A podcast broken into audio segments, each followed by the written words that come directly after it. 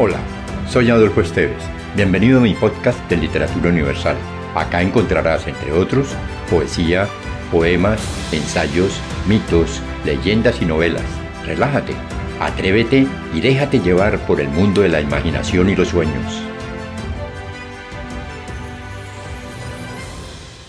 De la leyenda popular santanderiana, hoy veremos El Subiendero, escrito por Miriam Arenas Guerrero de Serrano, nacida en pie de cuesta el 31 de marzo de 1924. Santander, tierra de lucha y libertad, de hombres y mujeres emprendedores, ha cultivado gran parte de su memoria histórica sobre la base de los mitos y leyendas, sobre la base de esta tradición oral que con su música, entre lo divino y espiritual, utiliza su magia para explicar a los hombres los misterios de la tierra y el trabajo. Así, como expresión cultural, las leyendas y los mitos describen territorios, épocas y circunstancias, desentrañando ese pasado lejano como una enseñanza proyectiva sobre la vida. El subiendero no es ajeno a ello, aunque de origen desconocido, esta leyenda pretende legitimar al hombre, al pescador, a ese campesino que labra con sus manos la tierra, que en época de su vienda abandona su tierra para dedicarse a cumplir su sueño grabado durante todo el año.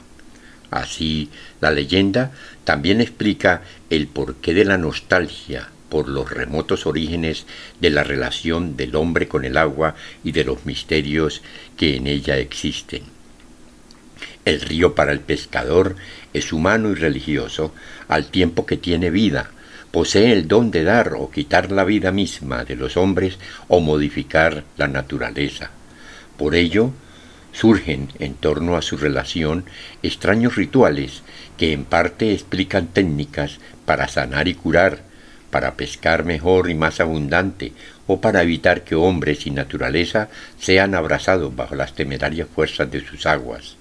Pero estos rituales basan su sabiduría en la explicación mítica de esas fuerzas y de esas técnicas, haciendo religioso pero sin Dios las enseñanzas que generacionalmente han de ser aprendidas.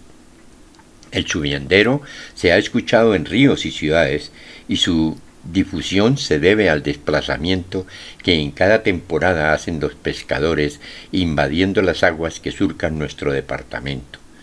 Ellos forman pequeños poblados que sin gobierno establecido fincan su relación en torno al río y a la cultura generada por la práctica de la pesca. Así se convierte en paz sin odios ni egoísmos hacia próximos y extraños. Así se convive en armoniosa relación con la naturaleza. Así lentamente los hombres ocupan y explican el rol de ser tierra, de ser agua, de ser trabajo y libertad. El subiendero. Las canoas comenzaban a bajar sigilosamente por el río y las redes extendían ambiciosamente sus brazos, apretando en su seno algunos aventureros peces que marcaban el comienzo de una temporada. En la ensenada el remero se sentaba cómodamente en la punta de la barca y con su tabaco encendido en los labios y los ojos llorosos por el humo y el sol, comenzaba a limpiar con su cuchillo uno a uno cada pez, como en un ritual, separando las huevas, los intestinos y la grasa para mantener encendida durante la noche una lámpara en su hogar. Ernesto caminaba inclinado bajo el peso de la atarraya y observó que por entre el humo blancuzco del fugón de su rancho los ojos de Luisa cansados y expectantes, seguían cuidadosamente la faena llevada a cabo por el recién llegado, quien mostraba sobre el techo con cuidadosa precisión las provisionales cuaduas que finalmente servirían para soportar las pajas del entejado. Ernesto se detuvo a observarlo y luego de una silenciosa y cómplice pausa lo miró con cierta satisfacción de reconocimiento. Esta noche sube, dijo. Asintiendo, Marcos le agradeció mientras continuaba ajustando los parales. Por la noche Los mozuelos marcaron las pegas y los barriales donde se esconden las rayas y colocaron las ixabelitas en los anzuelos para recoger al día siguiente los bagres y blanquillos. Al tiempo, los mayores se sentaron en torno a la improvisada fogata a contar, como en familia, sobre las cosechas dejadas atrás, sobre su futuro y sobre los secretos de la vida y la muerte. Luisa repartía el chirrinche entre los hombres a quienes coqueteaba, esperando volver con alguno de ellos en la próxima temporada. Con voz pausada y gravemente ahogada por el tabaco, un anciano narraba las leyendas. Las dos bolas de fuego bajaban así, así, desde Palo Negro.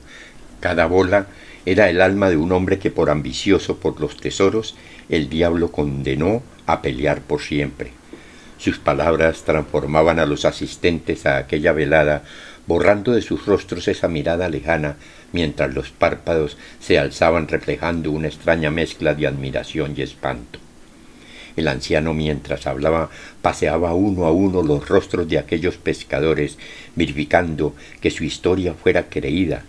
Luisa observó que Marcos era el único que parecía no escuchar acercó al hombre el licor y sus manos acercaron las de aquel mientras su sonrisa coqueta quería expresar algo, algo que su cuerpo desesperaba por decir. El anciano siguió la tradición de la mirada de Marcos y observó que a lo lejos, en una isla formada por las aguas del río, un grupo de muchachos con tosca destreza trataban de armar, bajo la luz de la luna, una gruesa carpa para guarnecerse del frío y del sol. Las historias continuaron fluyendo una a una, las nuevas y las viejas, pero Marcos aún estaba ausente. Hubo una pausa, un agotador silencio en el cual los pensamientos de aquellos hombres parecían juntarse en un solo grito, en una sola voz, en una sola idea. El anciano meditaba sobre la naturaleza cuando en ese día los árboles se habían inclinado sobre el río al tiempo que el viento ahogaba con su silencio el movimiento de las ramas. Pensaba en la luna que había salido temprana, en el sol que alumbraba intensamente pero no calentaba. Luisa, por su parte, pensaba en el arroyo y en la disputa con Ernesto, que la vio asomando sus senos por entre el vestido pegado al cuerpo mientras pretendía seducir a Marcos. Marcos pensaba en el negro y gigantesco pez que había devorado a su padre hacía algunos años, ese pez que se le había escapado al subiendero cuando su padre se asomó por la puerta de su rancho para observarlo de cerca. Ernesto pensaba en el cuchillo nuevo de Marcos que sería seguramente para el subiendero o para él mismo. Y el muchacho de la carpa, que a su llegada Marcos había rezado de la picadura de la raya, pensaba en el subiendero que sabía estaba cerca. Un súbito sonido sacó del mutismo a los asistentes. Era una picúa que daba saltos desorientados. Miren, indicó un hombre señalando el cielo. Una bandada de aves de diferentes especies remontaban juntas el cauce, trazando con su vuelo cada recodo del camino y ya comenzó a hacer el frío. Anotó otro hombre. Vino un silencio. Las miradas de aquellas personas recorrían el firmamento y observaron cómo las gruesas nubes cubrían con su velo las estrellas y la luna, que con su luz se esforzaba por alumbrar para hombres y naturaleza los secretos de la tierra. La luna no puede ver al subiendero, anotó el anciano. La luna no lo puede ver porque todo aquel que lo mire desaparece, afirmaba al tiempo que observaba a Marcos como queriendo decir algo. El anciano también lo había notado.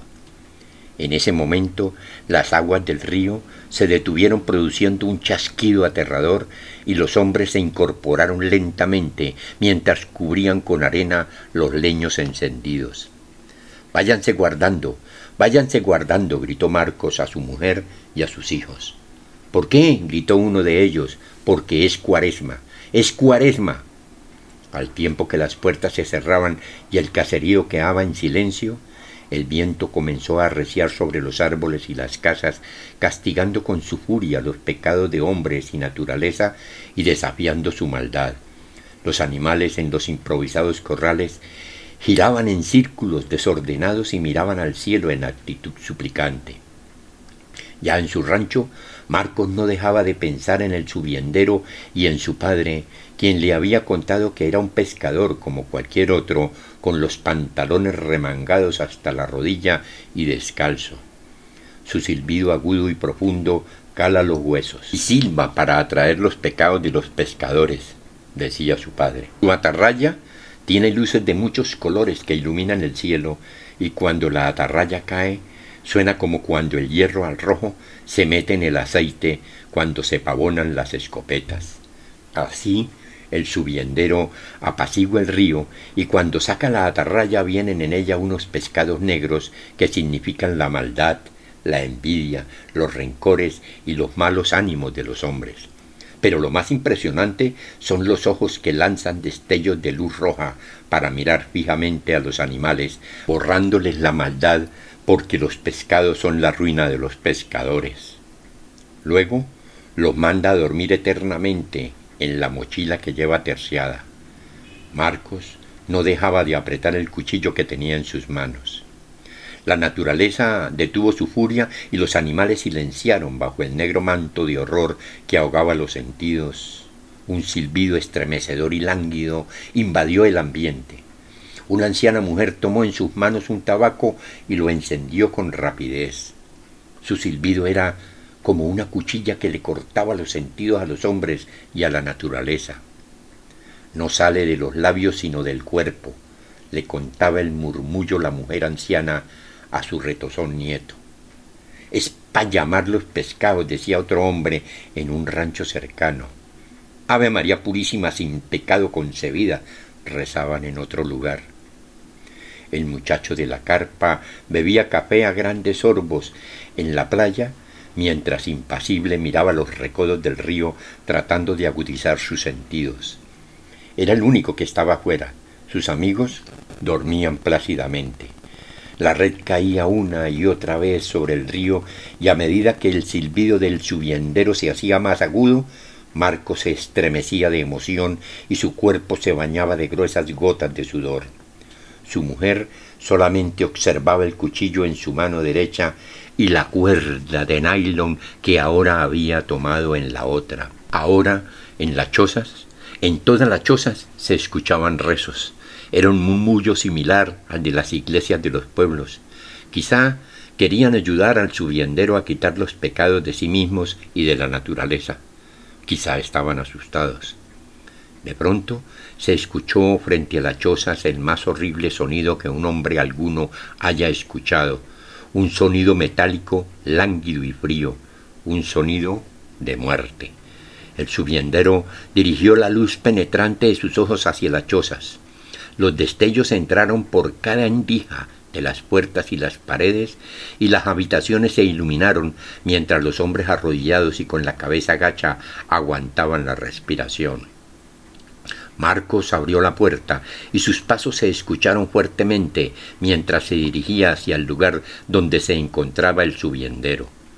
Su mujer y sus hijos comenzaron a lanzar desgarradores gritos de dolor por la partida que ya era inevitable. Luz de repente se desvaneció y la red dejó de sonar contra las aguas. Hubo una pausa, una larguísima pausa de horror. Los hombres con rabia y desespero apretaban los dientes y sus pensamientos ahogaban los oídos. Un nuevo silbido retumbó en el ambiente, un silbido más fuerte y penetrante. La luz y la caída de la red sobre las aguas dejó nuevamente respirar a los pescadores. Ernesto sonrió levemente mientras el subinandero lentamente remontaba las aguas. Dos horas. Dos horas exactas, dijo la mujer anciana, apagando el tabaco que había encendido, mientras la luna comenzó con su luz a invadir el cielo y las aguas retomaban el cauce. Luego de un momento, las puertas comenzaron a abrirse y de ellas salieron los hombres, ahora sonrientes y renovados tomaron sus redes y cuchillos mientras lanzaron las canoas al agua haciéndolas chasquear. Al tiempo que las mujeres y los ancianos encendían los fogones y los muchachos con gruesos sacos de pique seguían las canoas que por primera y única vez en el año pescaban río arriba para seguir las huellas del subiendero. Los pescadores ahora arrojaban sus redes y cientos de peces bañados bajo la luz de la luna llenaban los sacos que eran amarrados y dejados al borde del cauce. Por la mañana los compradores comenzaron a agolparse enfrente del poblado, pegados a la ensenada que servía de embarcadero a las canoas. Las mujeres dejaban que sus hijos pequeños capturaran algunos peces para el almuerzo porque el río se dejaba dominar dócilmente.